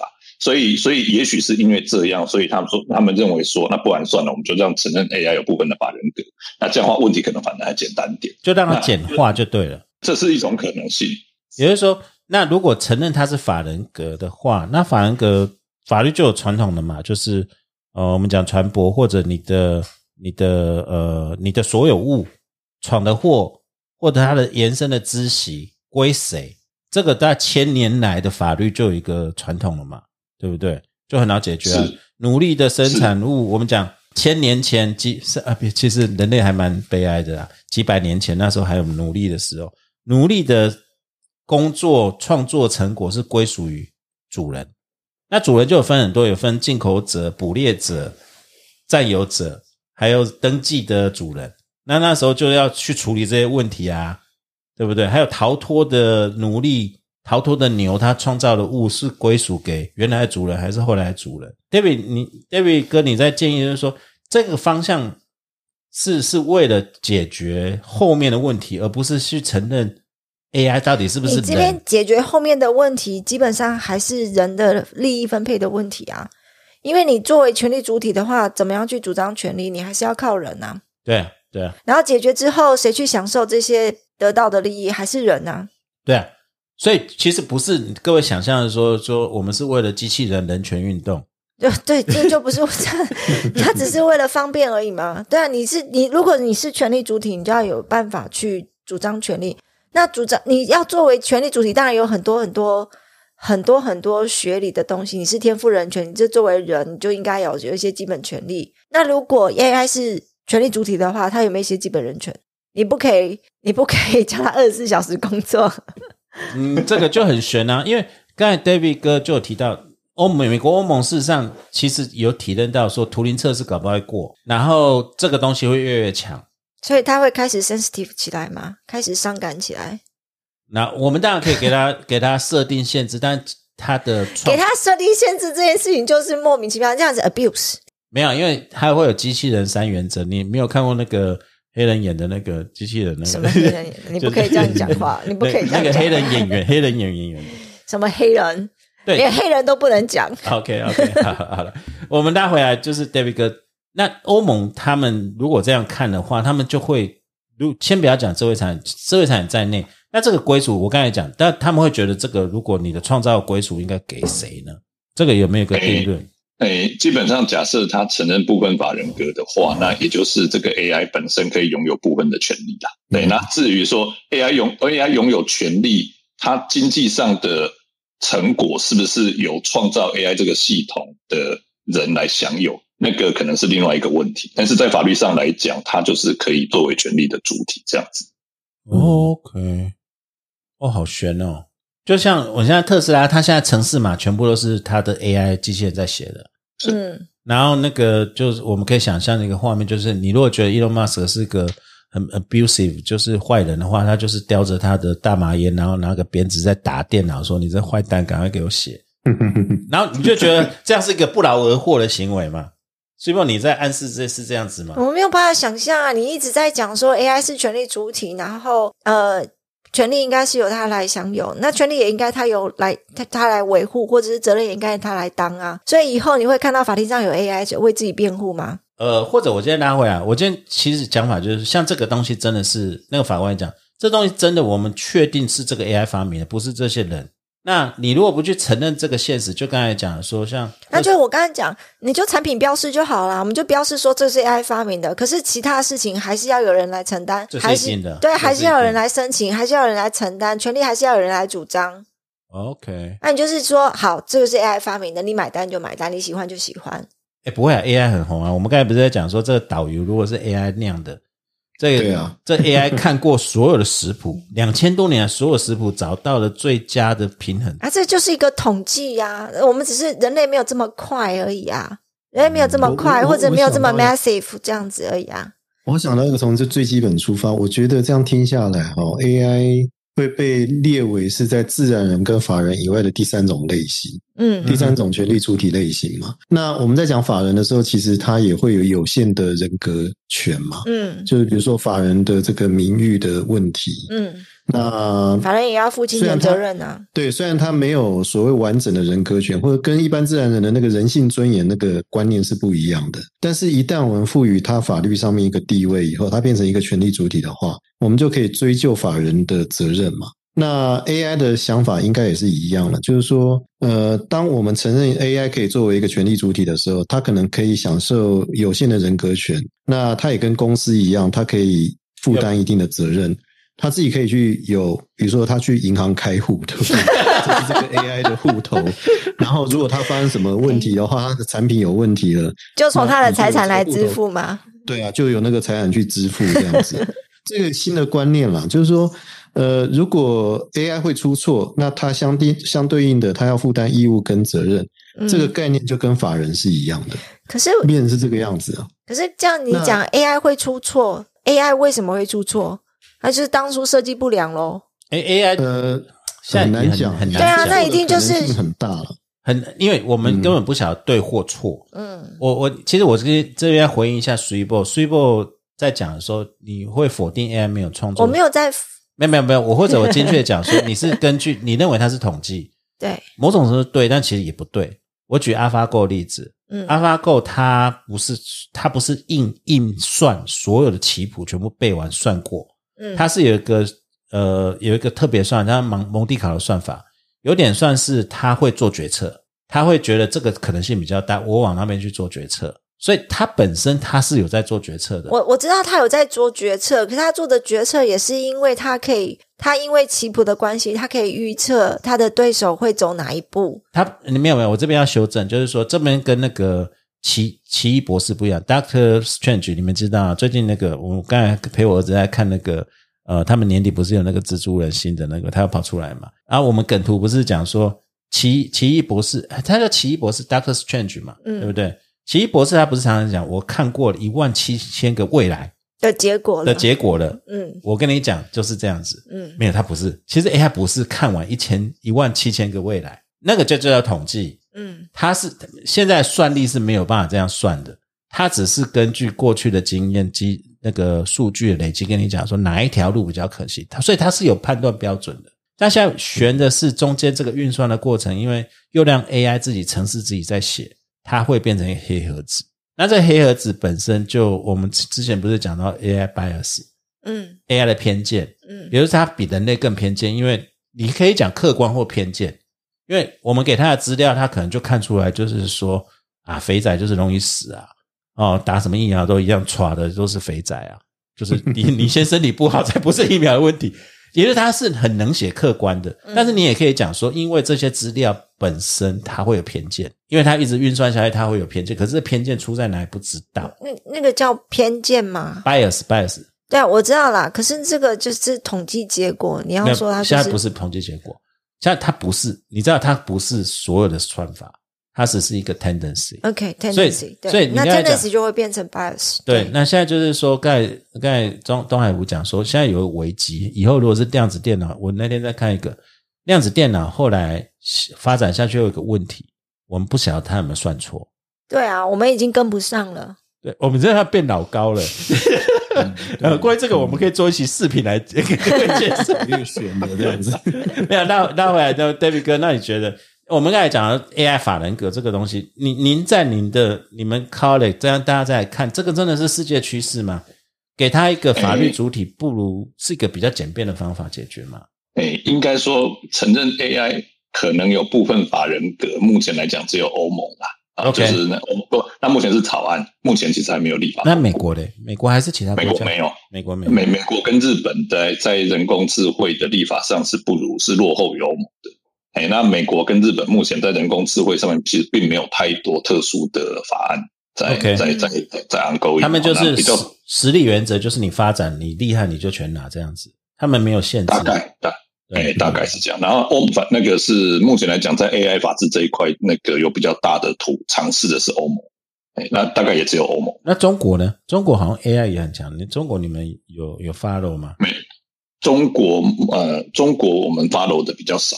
对，那不过基本上来讲，因为中国目最近密集通过了那一个网络网络安全法、数据安全法、对对对个人信上礼拜五通过个人信息保护法，它基本上都 强烈要求人个人信息保护法，好，我只是笑两声而已哈，没有那个的意思而已。OK OK OK，对对对，很强很强很严格很严格很严格很那严格他们强烈的要求资料落地，不能够传到境外去。哦，后就是滴滴打车后来就不准上市，就是这个原因嘛。对对，IPO 就是对，这个那反正这对，那所以基本上这些这些的立法都会限制 AI 的发展。嗯所以我我我我我虽然说没有没有去用力去 study 哦那个中国的法，但是我觉得中国在人工智慧的法治这一块是不会不会有太多的突破。OK，还是它不需要突破，它就越养越大这样子，它的 AI 已经很强。对啊，whatever 对。啊，收集四亿人的资料，对对对，那台湾呢？台湾，你你你在你们是负责这前，台湾大家政策上对 AI 这个东西，因为尤其你负责政府的数位化工作嘛，有没有初步的方向还是想法呢？除了科技部，因为科技部每年征求 AI 计划都一堆啦，我们现在。你今天 AI 的这个也是大学老师的笑话了，就是你现在计划里面每三堂就要提到 AI 一次这样子。对对对。那台湾其实很那个重视，但是就是台湾政府的想法呢，这个方向呢，对 AI，哎 AI 目前来讲，在政在法制上面，它并没有排到很很前面的 OK 的的优先顺序啦。OK，对，然后基本上基本上来讲，它某种程度我们并没有特别在法治层面并没有特别去关注 AI 的问题，大致上可以这么说。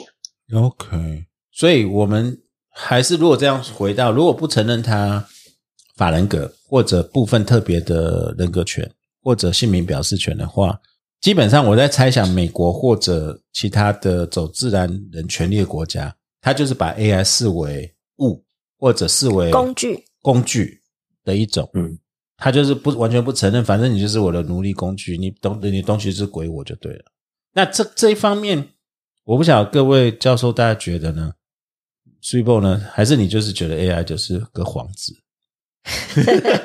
就直说吧。你不要一直，你不要，你不要故意我意顺着这个思路哈，东东海我顺着这个思路在想一个问题耶，因为如果你说 AI 会有人格，或者说 AI 变成权力主体的话，那 AI 会不会有国籍啊？啊，Good point。对啊，这是国际司法老师才会想的问题。会啊会啊哎我，觉得这个很重要啊，因为你如果有国籍的 AI 的话，那就会产生国际的冲突的问题。我我们先不要讲冲，想到冲突啊，就是那个法律行为结果地。你光讲发嘛要是 Tesla 你在无人驾驶的时候你，你你如果现在发明了一个东西，然后我现在把它销到国外去，我我我的 AI 是世界的 AI 吗？还是说我是一个台湾的公司发明的哦 AI？、，我我我我们立刻想到一个具体案例帮你讲，因为刚才嗯 David 哥有讲，如果欧盟我们假设它法人格立法过了，我们举 Tesla 为例，对啊，因为特斯拉的我它的那个 AI 数据资料是全世界 compile，然后它一直传回去，然后 AI 自己在修改。那今天如果它出事了，在欧盟的法律可不可以沿用沿用到台湾，或者在美国，或者在美国的消费者可不可以援引，就是跑去欧盟告，因为搞不好对他有利。我在想，东海，你在讲是不是这个问题？就是说，好，那个因为因因为一般这个 AI 到底是在哪一国？你你你对一个你对一个主体有管辖权的话了哈，嗯，他必须是你的国民嘛，对不对？你有他的国籍，我就可以对你有管辖权嘛。那包括我的法律要适用到你身上，我的法院可以来受理你的案件，然后我要执行我的公权力可以用在你身上。这个前提都是说，你必须确认这个人或者是这个权利主体是属于这个国家的，对不对？那如果你今天假设你承认 AI 有一个所谓的权利主体的资格的时候，那他有没有国籍的问题？啊，你赶快写一篇论文吧，啊，那那欧盟承认我对，们这都是假设嘛，我们就是 whatever，对不对？就写啊。欧盟承认我们不承认，那就有一个问题了，就变成说你现在讲你要改写国籍的概念啊，对不对？因为你国籍现在就是两种主义嘛，一个血统，一个出生地啊。嗯然后他也没出生啊，他是被发明出来啊，诶对不对？他有血统的问题、啊。当然，我这边我可以回你，你在想这个东西变成说是 in，你变成说到底是适用 in persona 还是 quasi in rem？嗯因为你如果是 in rain in rem in rem 这边解释一下 in i n r e m 这是拉丁 in rain 就是代表物质所在地，你只要能管辖就可以管辖。嗯它联系因素就是就是只要有有可以管辖的东西在，就跟船舶如果跑到你家去，不是啊，问题是你可以管辖，可是你可以把 Elon Musk 叫来台湾省，没有啊，因为它 AI，但是如果今天就一个有趣的冲突，就是如果例如说澳洲啊、欧盟突然承认他有部分法人格，那你对他行使的国际管辖权到底是 in rein 管辖权还是 in persona 管辖权？你讲的是英美法那个对人诉讼、对物诉讼问题。对对对对对啊，台湾比较没有这样分啦，就是说，你如果是一个权利主体的话，就告你嘛，就跟告那个公司是一样的嘛。只是一个问题在于说，我能不能对你取得管辖权呢、对啊。因为啊，管辖权有时候标准它本身是取决于国籍嘛，哦你有国籍的话，我就可以管你啊，OK 对不对？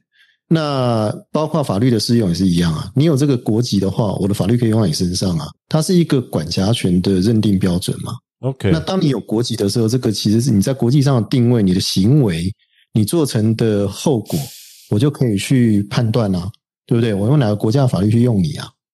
哎，这个基本的想法是这样。那就可能是可以想象，可能用出生地的概念，你在哪里被发明出来？它在网络上被发明出来怎么办？对啊。这个这个就跟那个 我我们在在啊。我们在看那个什么那个四郎正宗的的漫画《Ghost in the Shell》，嗯，他就提出，其实他你讲的这二十年前的漫画就预言了，就是呃，富不祥，嗯。他就是不是他他认为他是无国籍人，因为所有的全世界网络都是他的。那你这样一反而一讲，他是无国籍，就所有所有国家都可以去管辖他，也同时也不能管辖他。同时可以管辖，同时又不可以管辖，反正他也不会出哦，我现。们我们不要再聊了，那个 David 哥已经快发发疯。没有没有没有，很有趣啊，很有趣。对啊对啊，真的想太，真的想很多。你跟你对你问我说对 AI 的想法，在制裁权的话，我只能在著作权来讲啦。嗯，对因为现在著作权 AI 很多，林布兰的话林布兰的话，那个小兵写的诗集，诗集，对，对，然后很多的抽象画，嗯，可是你音乐对，还有音乐。那不过这些东西对我来讲啦，嗯就是一样，它就是一个大数据的就创作性还不是那么高。没有哎、你看为什么是为什么是新诗？嗯为什么是抽象化？嗯因为它就是把没有意义的东西结合在一起嘛。嗯然后看的人自己觉得好像有一些意境在，嗯因为它不会是说我今天看了什么东西，然后有感而发，然后所做的创作嘛。AI 不是这样子嘛，AI 是它整合了很多，嗯譬如说窗边、雨滴、朦胧，然后你自己去解释嘛。嗯哦，你自己去解释。哦你讲讲了一个 good point，就对啊，它不是说我真的坐在窗边看到下雨了，然后我有一点 ID，我有一点那个我我想要抒发的心但是情。我知道，所以说你这样讲哈，是讲到核心，就是说这个创作有没有精神力，可是同时间也骂到一堆创作者。你不要这样讲，我没有这个意思啊，我只有针对 AI 哦，你不要害我入坑哦。这这这句麻烦卡掉一下。没有，我讲的意思就是说，你会觉得 AI 创作就是它只是反映大数据，可是现在很多歌、很多话也都是反映大数据啊。是没有错啊，可是可是它还是要有一个，就是我有个 idea，我想要把这些结合在一起。那 AI 会结合这些东西的原因，是因为它可能比较 popular。它可能比较常出现，像那个林布兰的那个画的问题，他就是去学学习他所有人物的笔触，所有人物的特征，嗯。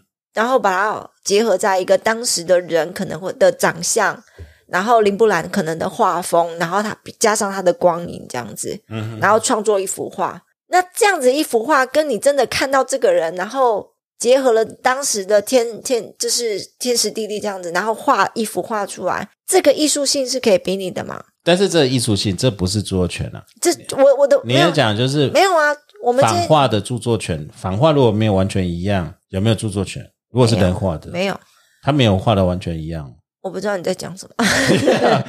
你有罪。我的意思是说，我仿仿 style，你要这样讲的话，这样这样很好笑，而且有这种问题啊。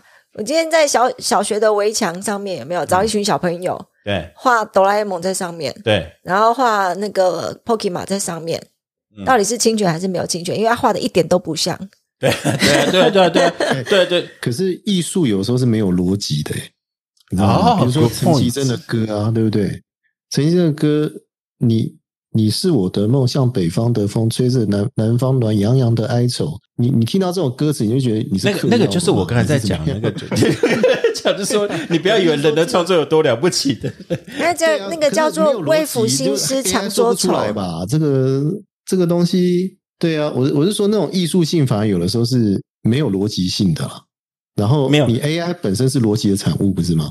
你你等会你挑那个就不对，什么北漂的歌，那那个就被被有些文学家乱骂的要死。就你刚才讲，那根本乱写啊，对啊，那一点文学性都没有了，没有了。这是我个人，可是他有他有感觉啦，就是当他唱出来的时候，你有感觉嘛，对不对？那那个你很难讲啊，感觉是 那只是你抖音看多了有感觉。啊，对，David 哥，David 哥，你听我们在这边发牢骚，或者这边胡扯。胡扯，对啊，到底 AI 不会啊，不会。智智慧产权规，因为你自己也是制裁的老师，也是研究者，你你你怎么看这一题啊？就是著作权跟专利。诶，基本上来讲，就是以目前的状况来讲，它其实还不会发生说权利归属给 AI 的问题。其实像南非跟澳洲，它其实只是承认发明人是他，对对对，但是。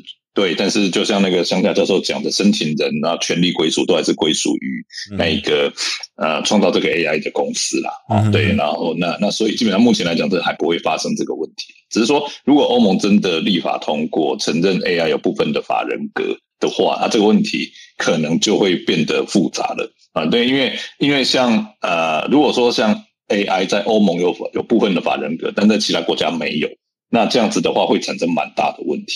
对，比如说，那部分法人格像船舶，为什么船舶没有问题？是因为各国都认为船舶有部分法人格，它透过公约让各国的制度是一致的。那如果说欧盟对欧盟先开始这样做，其他国家没有这样做，那恐怕会有相当大的一个一个实物上使用法律的一个障碍啦。对，就像那个东海湖所说的，首先你要决定到底谁可以管辖它，那就有国籍的的考量。对，然后那那那可能跟那这时候欧盟的法规会跟各国法规又不一样，会变得变得很复杂。所以这个问题我在想说，短时间之内，就算欧盟通过，欧盟可能还是要去去跟国际协调，说是不是大家同用同样的一个制度，所以可能还有相当一段的时间要走。OK OK，东海湖，你觉得从基础法律的角度，我是觉得。这个问题会被讨论，应该是说我们已经预见到 AI 将来进入到我们生活的可能性，嗯，越来越高。我坦白讲，是事实的啦，应该是对。那所以你你的很多判断，你的很多在社会上做的行为，其实都被 AI 干扰。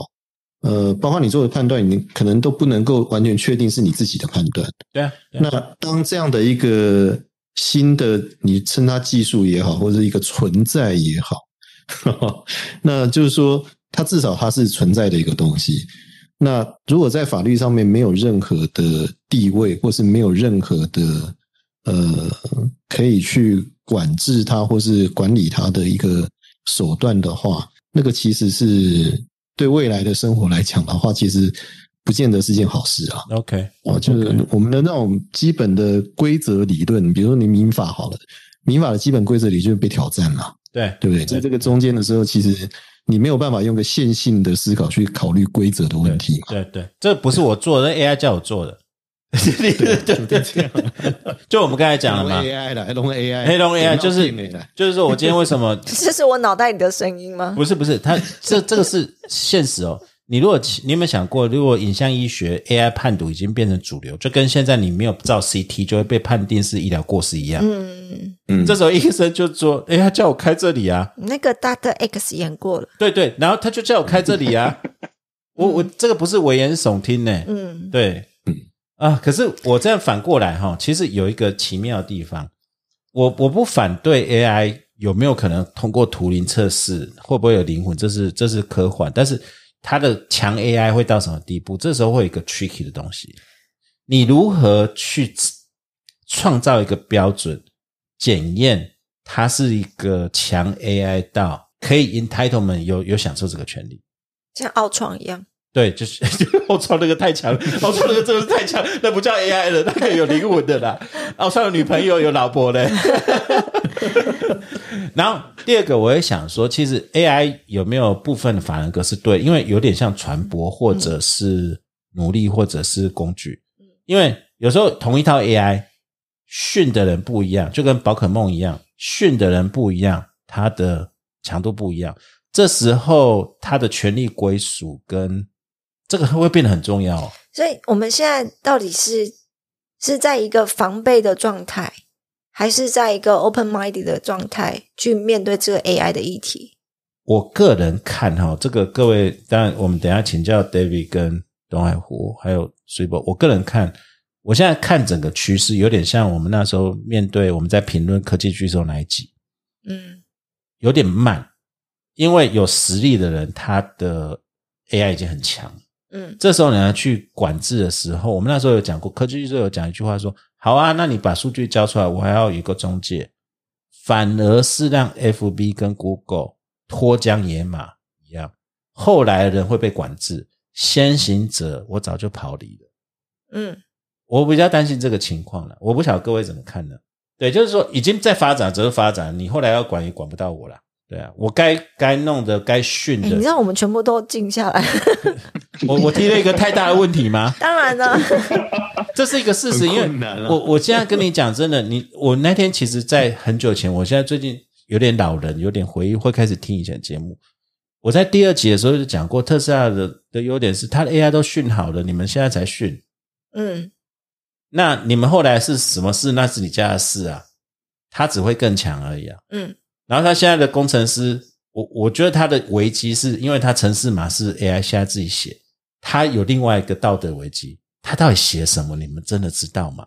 嗯但是他现在看得到是我技术领先而已，嗯然后我们没有办法去 check 它，或者有任何机制 check 它，你这个东西到底有没有问题啊？就跟我讲的，量子电脑今天突破，呃，他们今天才十六位元，到三十二的时候，人类没有办法确定它是对或错，就变奥创了嘛。对，这个就回到我们科技法律里面讲说，国家管制的角度在这边是落后的，它的视角该是什么？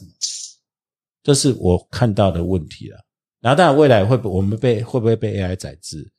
我觉得现在就是啊，那这样子法律就没有意义了啊、你现在去制定这么多防备的法律，反正以后 AI 如果没有办法被管制，它已经没有办法被控制。或者我应该积极面来讲，要去面对这个问题啊。嗯，对啊，我不晓得那个 David 哥身为我们科技法律领导，对啊，是是，你你一定要加这句话。你不要跟我讲明天去哪里上班这样子，就来报道。那个你跟你跟那个唐凤政委会合哦，开玩笑，开玩笑。那个，我我觉得一个东西哈，你恐怕呃，就是鼓励跟防避可能都要同时嗯要要注意到。OK 哦，然后就像那个像像我们一开始我们有介绍速八部哦，那我们说速发部是一个那个促进产业发展的部会，但是它其实还是会有一某最小程度的一个一个管制。嗯哦，那我觉得 AI 事实上也是这样，欧盟事实上也是这样。欧盟虽然说啊，它的立法很前卫，甚至是在思考给它部分法人格，但是欧盟也强调说，哎，AI 的整个的一个过程必须要有人类的一个监人人类的参与跟监理啊，他不太放心说把让 AI 自己去无止境的去自我去演化，那他会担心会产演化出人类所不可控制的一个结果，所以他还是要求。是因为道德考量嘛？因为人因为 AI 不会有道德的问题，也我刚才就讲 bias 就是这样，他很冷酷啊，他不会有道德啊、礼义廉耻的问题。他没有这些，他不像我对，们那他当然不会么脆弱。练廉耻，对嗯，所以他需要人人类去 monitor 他这样子。嗯是不不过 David David 哥提到一个蛮有趣的，人的参与就是永远还是最要，就是如果他很强的，我们就让他自己去写，就这是我不是我们的梦想。他开车开的那么好，让他自己开；城市写那么好，让他自己开。我跟你讲，paper 写阿弟都就让他去跑好了。那人人怎么、嗯，pa-，paper 也可以用 AI 来写。paper 他们其实现在 AI 在跑可以的，自然语法这个现在很流行了。我我知道，就是说很多新闻，网络新闻是 AI 写的啦。对啊，那我们也自己也不晓得、啊，因为你我跟你讲，这真的不是开玩笑。那黄成仁你知道吗？嗯黄崇仁，NVIDIA NVIDIA NVIDIA 的老板，NVIDIA 老板他在前阵子不是有一个记者招待会嘛，然后他就问他问题，他讲很多理念。过了两个礼拜，他说那个不是黄老板本人，那个声音、影像、应对全部是 AI，这这真的还假的？真的啊，真的，真真的，这是真的事啊。啊，为什么黄老板呢？因为 NVIDIA 他他现在所有的资源全部丢，因为他是最大的浮点运算的厂商，他就是全部丢入 AI。他跟只跟你讲说，你看多好，我们老板也连出来都不用出来，对不对？很恐怖诶、那我们也不需要有演员，我们也不需要教授。不会啊，教授还是需要，像我们这么废的节目还是需要，这 AI AI 飞不来了，他们没有办法轻松的聊，他们没有办法喝酒，他们只能模拟喝酒的状态。就是微醺是怎么样的一个飘离的感觉，这样。那他们没有口水声这样。哦，对啊，东海吴你怎么看？我刚刚在想到说哈，万一同样这样的技术啊，用在 Doctor Evil 身上的话会怎么样？就是说，这有你现在想哈，对啊，你你现在想，比如说各种文明嘛，基督教文明、伊斯兰文明，然后现在全世界闹最厉害就基督教文明跟伊斯兰文明两个在那边对峙嘛。嗯哼，那万一伊斯兰文明他们自己发展 AI 过程中的时候，把比如说塔利班好了，对不对？哈，忽然间很多教授帮他们发展 AI 的这个方向，你做了以后，然后这个 AI 出来以后，它会不会导向另外一个方向啊？就到处恐攻吗？对啊，就我刚才讲因为 AI 我找出最容易的恐攻细节或者是弱点这样子。对啊啊比如说像这样，就因为是我们能给的，所以最后你今天 AI 了吗？永远都是，其实问题还是在人啊。我们今天讨论这个，也是在争执说，那今天这个产生的经济利益该谁有？那我的意思是说，那个监理啦，哈，对监理人的介入不见得一定会把 AI 导向正轨啊。OK OK，这是对的，对对，这是对的，对啊。对对，这倒是真的，这倒是真的。嗯，好了，我们再拉回来最后一个点啦，因为今天我坦白要跟听众们抱歉，就是因为 AI 是一个很深奥的学问，其实，在法律界也是啊，嗯因为防守当然也很多。我们今天连 AI 跟医疗那个过，我们后来那个，既然 David David 哥哈，如果愿愿意你要继续哦？对继续闪光的话哈，他还没去当部长前，我们就继续跟他那个谢谢。今天他回来就是说对，因为我们稍微碰到就是说，也让大家知道为什么我们不愿意谈，因为 AI 其实会碰到很多核心跟技术跟实际面。还有很哲学的东西。对对，然后但是现在呃，像 David 哥，你在国家智库、国家级的智库，你对研究人员对这个议题，还有像我们各位在教育前线，David 哥也是在教育最前线。大家觉得 AI 在法律圈的影响，我们应该怎么看？在教育上、研究上，还有跟我们个人的发展之上呢？这个这个，我不知道 David 哥知道我的意思吗？就是要讲一些鼓励年轻人多学习的这种话吧。这不然你就要被 AI 取代了 没有啊，这 David 哥跟我们讲一下，其实 AI 到底其实它的实物性或它未来，AI 都可以写状纸了。对现在的大学生跟法律人来讲，有没有什么想法跟建议？嗯，我因为那个呃，在科法所的关系，我们跟那个呃一些那个呃以 AI 从事法律分析的业者，我们有一些接触。嗯，然后呢，那那事实上，那个在 AI 做的法律的的东西上面，其实目前已经有不错的成果。嗯就像那个水某教授说的那个，事实上他已经可以写简单的合约、简单的状子，嗯然后做很完整的这种那个 case 的摄取嗯分析。对，然后甚至他可以做呃，他可以那一个预测判决，嗯预测法官判决啊，我有看，我。有听过，就是他们那个法律骇客松，嗯他去找那个赡养费，那个他把他判过以后，就叫 AI 去跑，说赡养费怎样判给谁比较好。对啊，对，然后所以他其实其实他已经可以做到呃相当不错的东西。那我觉得说我们应该要要学会怎么样去运用这些东西，然后同时在在这些东西的基础之上，让我们的法律的服务能够更更更迅速，然后更进步。对，然后呢？那我觉得学生不是应该要担心被取代，而是要赶快学会去运用它们。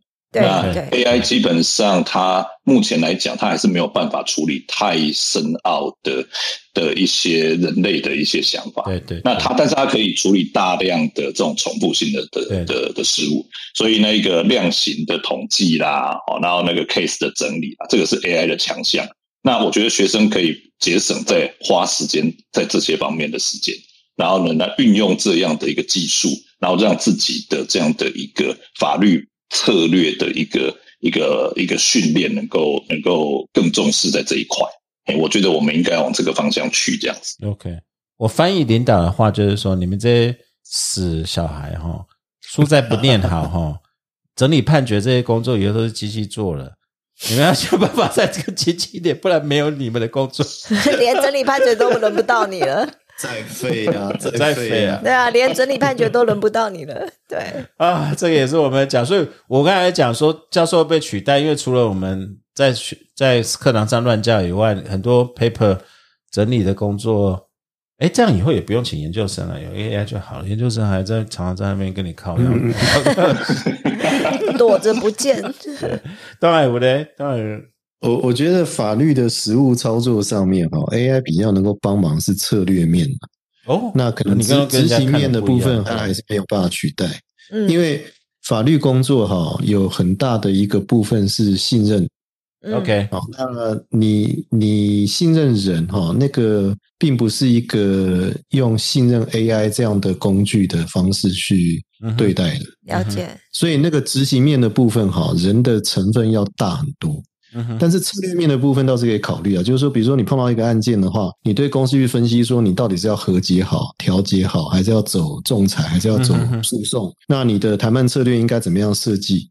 这种策略面的东西，可能 AI 做的会比人要快，而且要准确。就是给你一个指引就对了，对啊，对对对对。但是你执行还是要人去执行啊，因为你你有的你有的计划，你有的策略，你执行起来荒腔走板也是有可能啊。对不对？那所以那个执行面的时候，就 AI 没有办法取代人类，是在这个问题上面，至少短期内啦，我觉得。嗯哎，OK。那其实大家比较要侧重的就是如何运用 AI 这个策略面的强项哈，去补足自己策略面上的不足啊。因为你有一些还是没有想到嘛。OK。那 AI 它可以用它的经验告诉你说，哎，这个东西可以这样做。这个我觉得对，尤其对训练实习律师啦。是一个很好的一个工具，OK，因为实习律师大家都是手把手嘛，就是一一手教出来，教完然后他就跳槽了这样子，OK，大家很讨厌。那如果以后有一套工具，对不对？然后你你来实习的，我就这个给你，我省掉我去教育你的成本了，对不对？那你就用这个操作啊，那你做好了就拿出来一个成本，这个比以前快很多啊。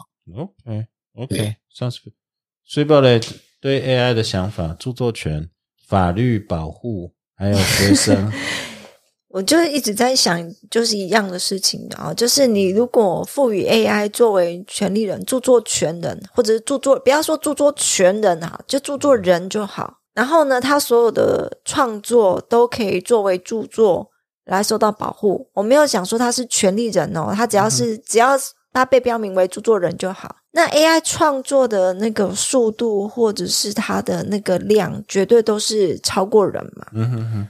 那这个时候会有很大的公共领域会被产，会被被会被占占住，就是他们的创作太多。对。然后，那后来的人会被限缩到他的创作的范围，也就是他们的创作多又大量的时候，那后人。我说的人后人 person 真的去创作的时候，他会有太多这个的阻碍的，实质相似的部分，或者是怎么样情况？就是说，你你你会必须要去担心，说是不是对方已经是不是 AI 已经创作过的东西，我有没有可能去侵权？然后我完全就没有办法，反而我的创作、我的 idea、我的创意，反而会去受限到非常大的程度。哎，good point，这个其实就是跟专利一样啊，我如果今天承认了，我也下去布。一百种可能性，我全部给你围起来啊！我觉得稍微跟专利不一样的地方，说如果专利要去承认 AI 作为专利人、发明人，因为发明就是一个 idea，然后你去把它实现嘛。可是我们在讲著作权的时候，永远就是在考虑那个最低程度的创意。对，那个创意到底是什么意思？创意不是你去，不是你去从大数据手那个统计，然后作为最后的结果，那个叫创意。所谓的创意是真的，你必须要有点自己的想法。对你真的必须要有一点自己的，你要讲感情融入也是可以啊。嗯哼，那 AI 就没有感情啊，它永远都是从大数据去学习，也许它可以发现一些呃一个 spot，一个一个一个没有想过的东西。对，可是这个叫创意嘛。OK，good point。对对我我我当然呢，现在 我必须讲，著作权法界大部分的人还是还是真反 AI 诶对反 AI 你就只讲反 AI，反 AI 对，那可是但因为就是一直在讲嘛，这是人类精神创作嘛光是这句话就可以打死一堆 AI 了啊。OK，对，可是 可是当然也不能去否认说，他也许真的从学习当中，他就可以做有创意的东西对出来。对我们没有办法去想象，对。未来的发展。虽然说目前的呃目前的那个趋势是反 AI 啦，对，嗯可是很难讲，很难讲，真的。对对，哦，我们今天真的讲不完呐、嗯每一集都讲讲不完。可是 AI 是真的讲不完，因为我们今天太，我们呃还有很多东西还没碰。嗯那其实我们也碰到一些核心的啦，就是开始来讲，其实从 AI 的所有权归属，我们也真的谢谢 David 哥今天来，我们提供一个视角，就是监理与否，它都有它的难题，包括对技术的扶植、对管制上、对权力归属的理清，甚至我们东海湖今天讲，哎，国际司法今天未来又有一个新题目了，又有 AI 了，对啊，有很多的挑战。那我我个人是觉得，其实 AI 是现在进行时，嗯，当然，那就如同我刚才讲的，其实是该要面对的时候。当然，当然。但是今天真的聊不完啊！真的谢谢 David 哥今天来，谢谢真的谢谢。对，David 哥，你第一次录 Podcast 嘛对不对？